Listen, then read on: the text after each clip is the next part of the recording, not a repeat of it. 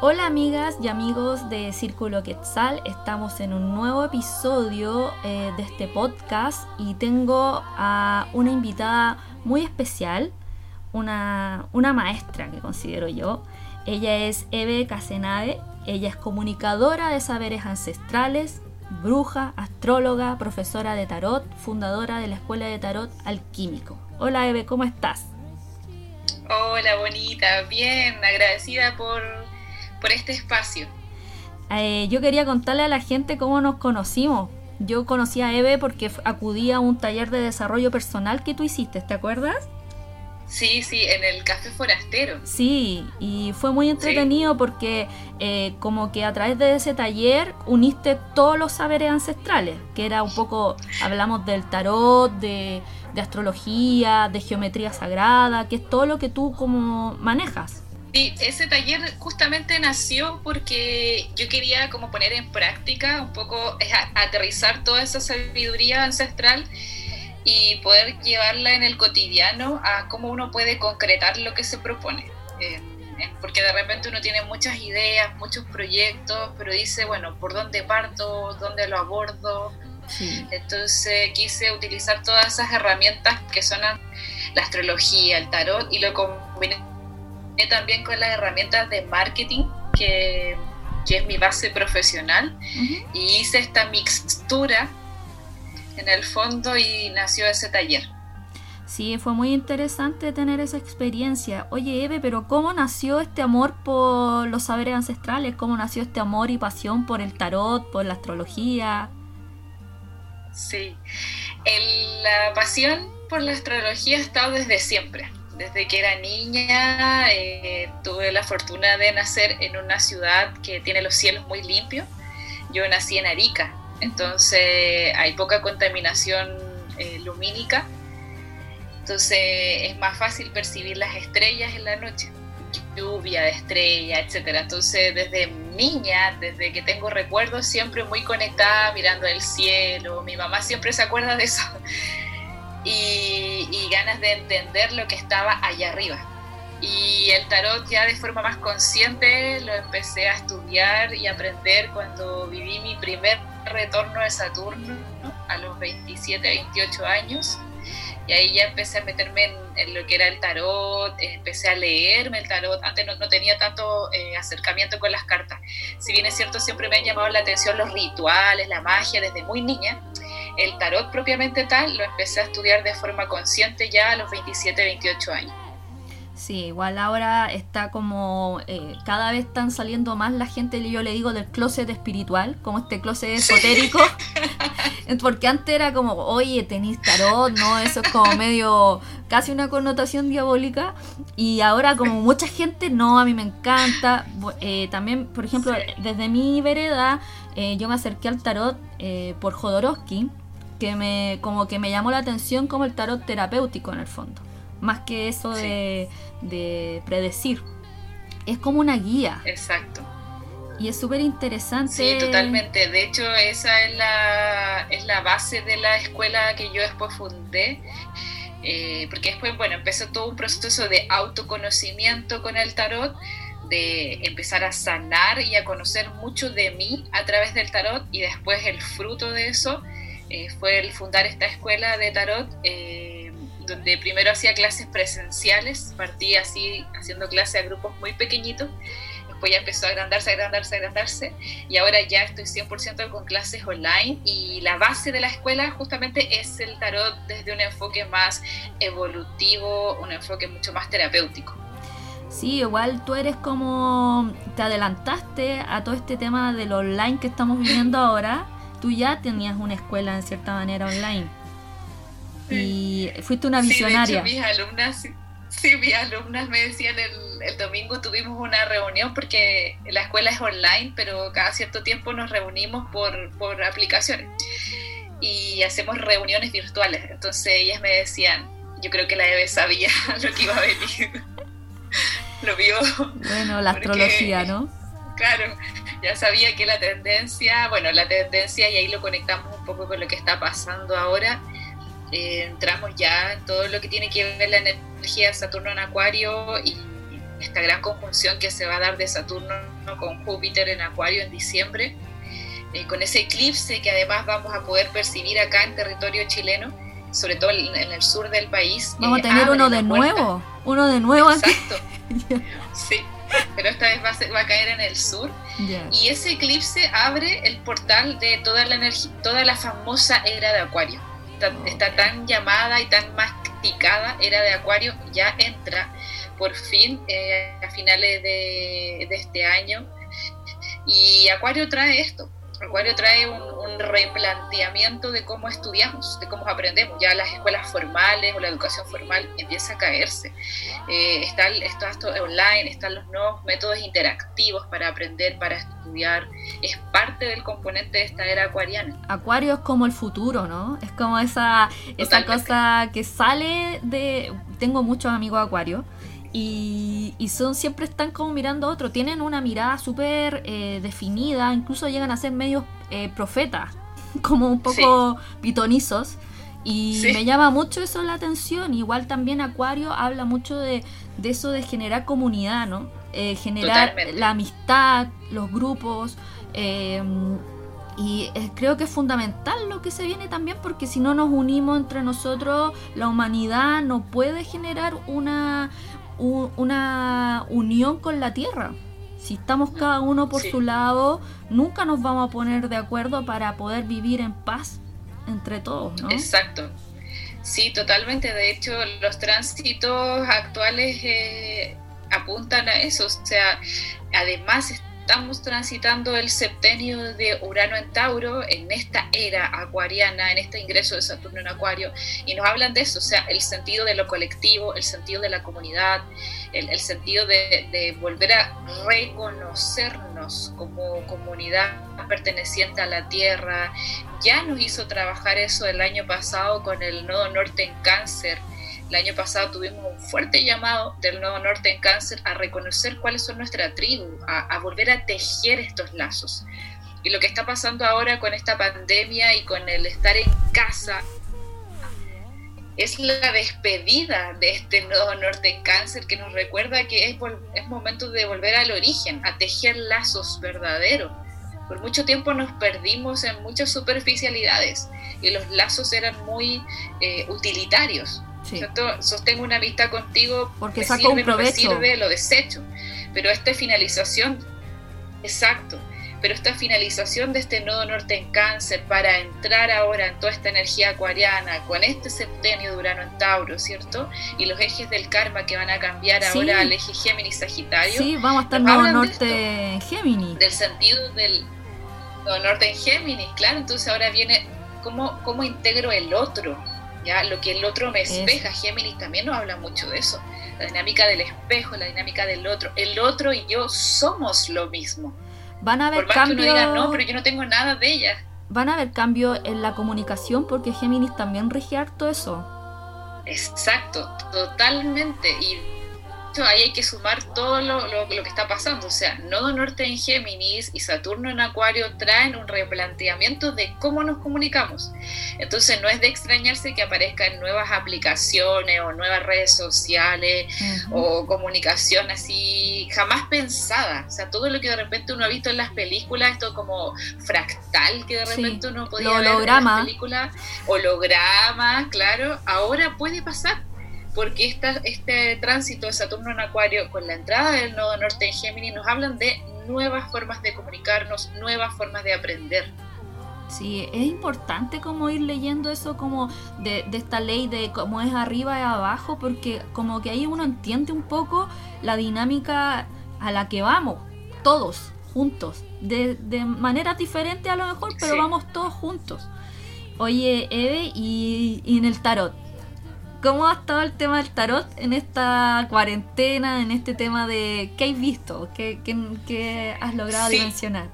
No he tenido mucho tiempo, para ser sincera, porque como tengo una bebé pequeña, sí. entonces y la cuarentena demanda estar mucho en casa, entonces, bueno, los que tienen hijos deben saber que como que ahora toda la energía está así full en la casa. Entonces no he tenido mucho tiempo de mirar las cartas, he estado más enfocada en los tránsitos astrológicos pero finalmente es lo mismo, ¿cierto? El tarot, la astrología, las runas, los oráculos son distintas formas de expresar la misma energía. Eh, y todo apunta a un gran cambio que estamos viviendo como humanidad, eh, la, famosa y tan esperada despertar de conciencia. O sea, toda la gente pedía este despertar de conciencia y ahora estamos en eso. Entonces hay que hacerse cargo yo veía, yo bueno, yo tengo mi tarot ahí humildemente, me lo, me lo autosaco. Y bueno, obviamente en todo este proceso cuando empezó la, la cuarentena veía mucho la torre, que era obvio que se está como derrumbando todo. Y ahora, pero tengo la esperanza porque me sale mucho el sol. Mm. Entonces el sol siempre habla de conciencia, del nuevo amanecer, de la fraternidad, de, de volver a ser niños, que no miras al otro con hecho, juicio. Ahí viste un punto muy importante, muy, muy importante con esa carta. Porque este famoso virus que está ahora eh, generando esta pandemia, eh, si lo miramos desde una mirada energética, apunta a la energía de la sanación del niño interior. Porque los mm. chakras que afecta es el chakra 3 y el chakra 4 que son los chakras que resuenan con la energía del hijo, la energía del niño o de la niña interior. Entonces, que te haya salido la carta del sol, por supuesto que no es casual, es para allá vamos. Y además que, si lo combinamos con tránsitos astrológicos, Lilith y Quirón están haciendo conjunción en Aries, la herida de Aries, o sea, la herida del yo, la herida de mi niña, el del yo soy. Entonces, ¿cuándo me permito ser? ¿Cuándo dejo que mi niña o mi niño realmente se exprese? Sí, o sea, dejarlo jugar, ¿no? Y como dejar que, que juegue y que se equivoque, que me resuena demasiado lo que estás diciendo porque eh, la gente que a lo mejor se ha estado preparando para este despertar de conciencia ha trabajado mucho el tema del niño interior y la niña. Veo que cada vez hay más talleres con respecto a eso porque a lo mejor nos hemos dado cuenta que ahí había estaba la llave del tesoro o el cofre. Totalmente, sí. Oye, oye, Eve, y para ti en tu vida, ¿qué beneficio ha traído la astrología, el tarot? Que le puede llevar también a traer beneficio a otras personas. Sí, eh, uff, muchísimos, como que son, o sea, no podría enumerarlos, sí, son muchos. Desde un autodescubrirse, desde un eh, sacarse muchas etiquetas que no corresponden, eh, desde sanación.